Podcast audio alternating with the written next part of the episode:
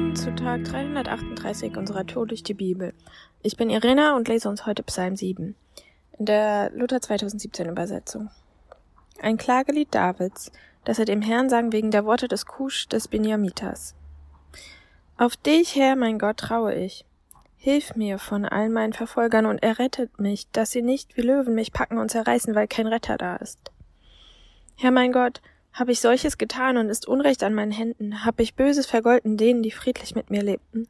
Oder geschädigt, die mir ohne Ursache Feind waren? So verfolge mich der Feind und ergreife mich und trete mein Leben zu Boden und lege meine Ehre in den Staub. Selah. Steh auf, Herr, in deinem Zorn, erhebe dich wider den Grimm meiner Feinde.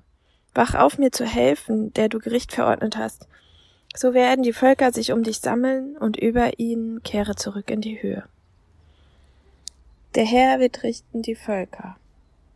Schaffe mir Recht, Herr, nach meiner Gerechtigkeit und Unschuld. Lass enden der gottlosen Bosheit, den Gerechten lass bestehen. Denn du, gerechter Gott, prüfest Herzen und Nieren. Mein Schild ist bei Gott, er, der den frommen Herzen hilft. Gott ist ein gerechter Richter und ein Gott, der täglich strafen kann. Kehrt einer nicht um und wetzt sein Schwert und bandt seinen Bogen und zielt, so hat er sich selber tödliche Waffen gerüstet und feurige Pfeile bereitet. Siehe, er hat Böses im Sinn, mit Unheil ist er schwanger und wird Lüge gebären. Er hat eine Grube gegraben und ausgehöhlt und ist in die Grube gefallen, die er gemacht hat. Sein Unheil wird auf seinen Kopf kommen und sein Frevel auf seinen Scheitel fallen.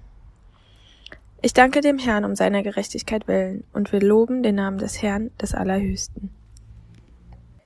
Ich finde es manchmal erschreckend, was für drastische Worte David gebraucht.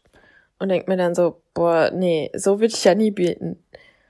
David hat echte Verfolgung erlebt und kannte Leute, die ihn umbringen wollten. Er ist davongelaufen, hat sich versteckt und um sein Leben gefürchtet. Aber lasst uns das, diesen Psalm mal Stück für Stück angucken. Ähm, es ist ein Klagepsalm, ein Klagelied. Ähm, und David klagt. Aber ganz am Anfang bekennt er erstmal seinen Glauben. Er sagt, Gott, auf dich traue ich. Und er bittet Gott um Rettung und, und hängt sich an ihn und sagt, dass sonst niemand ihm helfen kann. Und dann kommt was ganz Besonderes in Vers 4. Da steht, Herr mein Gott, hab ich solches getan und ist Unrecht an meinen Händen? Hab ich Böses vergolten denen, die friedlich mit mir lebten? Oder geschädigt, die mir ohne Ursache Feind waren? So verfolge mich der Feind und ergreife mich und trete mein Leben zu Boden und lege meine Ehre in den Staub. Crazy. Also, sowas habe ich noch nie gebetet. Äh, ich weiß nicht, ob du das schon mal gemacht hast. Wahrscheinlich eher nicht, weil das ist jetzt nicht unbedingt so unser Jargon. Zu sagen, er trete mein Leben zu Boden. Dieser Vers, finde ich, drückt schon eine Demut aus. Weil David jammert nicht einfach nur von wegen, alles ist Kacke und alle sind gegen mich, sondern er hält es für möglich, dass er derjenige ist, der blöd ist. Er sagt, vielleicht ist ja Unrecht an meinen Händen und vielleicht habe ich was Schlimmes gemacht und dann sollte ich bestraft werden. Und dann will ich das als Strafe sehen, was mir jetzt gerade passiert mit dieser Verfolgung. Beziehst du manchmal in dein Gebet mit ein, dass es auch anders sein könnte? Ich mache das meistens nicht, aber ich finde es eine gute Erinnerung. Wir dürfen bei Gott jammern und klagen und uns echt beschweren. Aber es ist gut zu bedenken, dass es mehr gibt als meine eigene Perspektive. Ich versuch, versuche im Gebet auch zu fragen, Vater, wie siehst du die Situation? Wie willst du sie nutzen, damit ich dich besser kennenlerne oder dir ähnlicher werde? Willst du mir was sagen? Das bedeutet nicht, dass ich in allem, was passiert und was vielleicht auch an Schlechtem passiert, Gottes Willen sehen muss oder äh, alles bei allem den Fehler bei mir suchen muss. Aber neben der Einladung, Gott mein Leid zu klagen, ist auch die Einladung da, meine Perspektive zu ändern und mich selbst auch hinterfragen zu lassen. David betet diesen Vers und, und drückt damit schon auch seine Demut aus, aber er drückt damit auch sein Gottesbild aus. Davids Gottesbild hat noch viel mehr den richtenden und strafenden Gott beinhaltet als unser heutiges Gottesbild.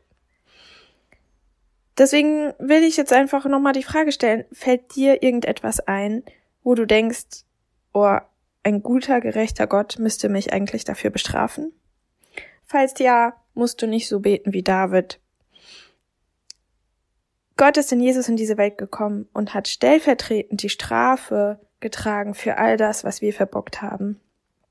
Und wenn wir Jesus annehmen, dürfen wir den Vers 4 umschreiben und müssen nicht mehr beten, dass, wenn wir Schlimmes getan haben, der Feind uns verfolgen soll und ergreifen und zu Boden treten, sondern wir dürfen beten, Herr, falls ich Unrecht getan habe oder falls die Person jetzt gerade blöd zu mir ist, weil ich vorher schon blöd war und es aber total vergessen habe, dann bitte vergib mir das. Und bitte, Jesus, trag du meine Schuld und zahl du für das, weil ich kann es nicht zahlen. Und dann dürfen wir wissen, dass Gott dieses Gebet erhört und uns vergibt. Und dass wir die Strafe nicht tragen müssen. Ich bin nur bis Vers 4 gekommen, aber du kannst den Rest des Psalms nochmal lesen und überlegen, wie betet David da und was will ich als Einladung nehmen zum Gebet und vielleicht auch mal anders zu beten als sonst? Heute ist ein guter Tag für einen guten Tag. Lass Gottes Wort in deinem Leben praktisch werden.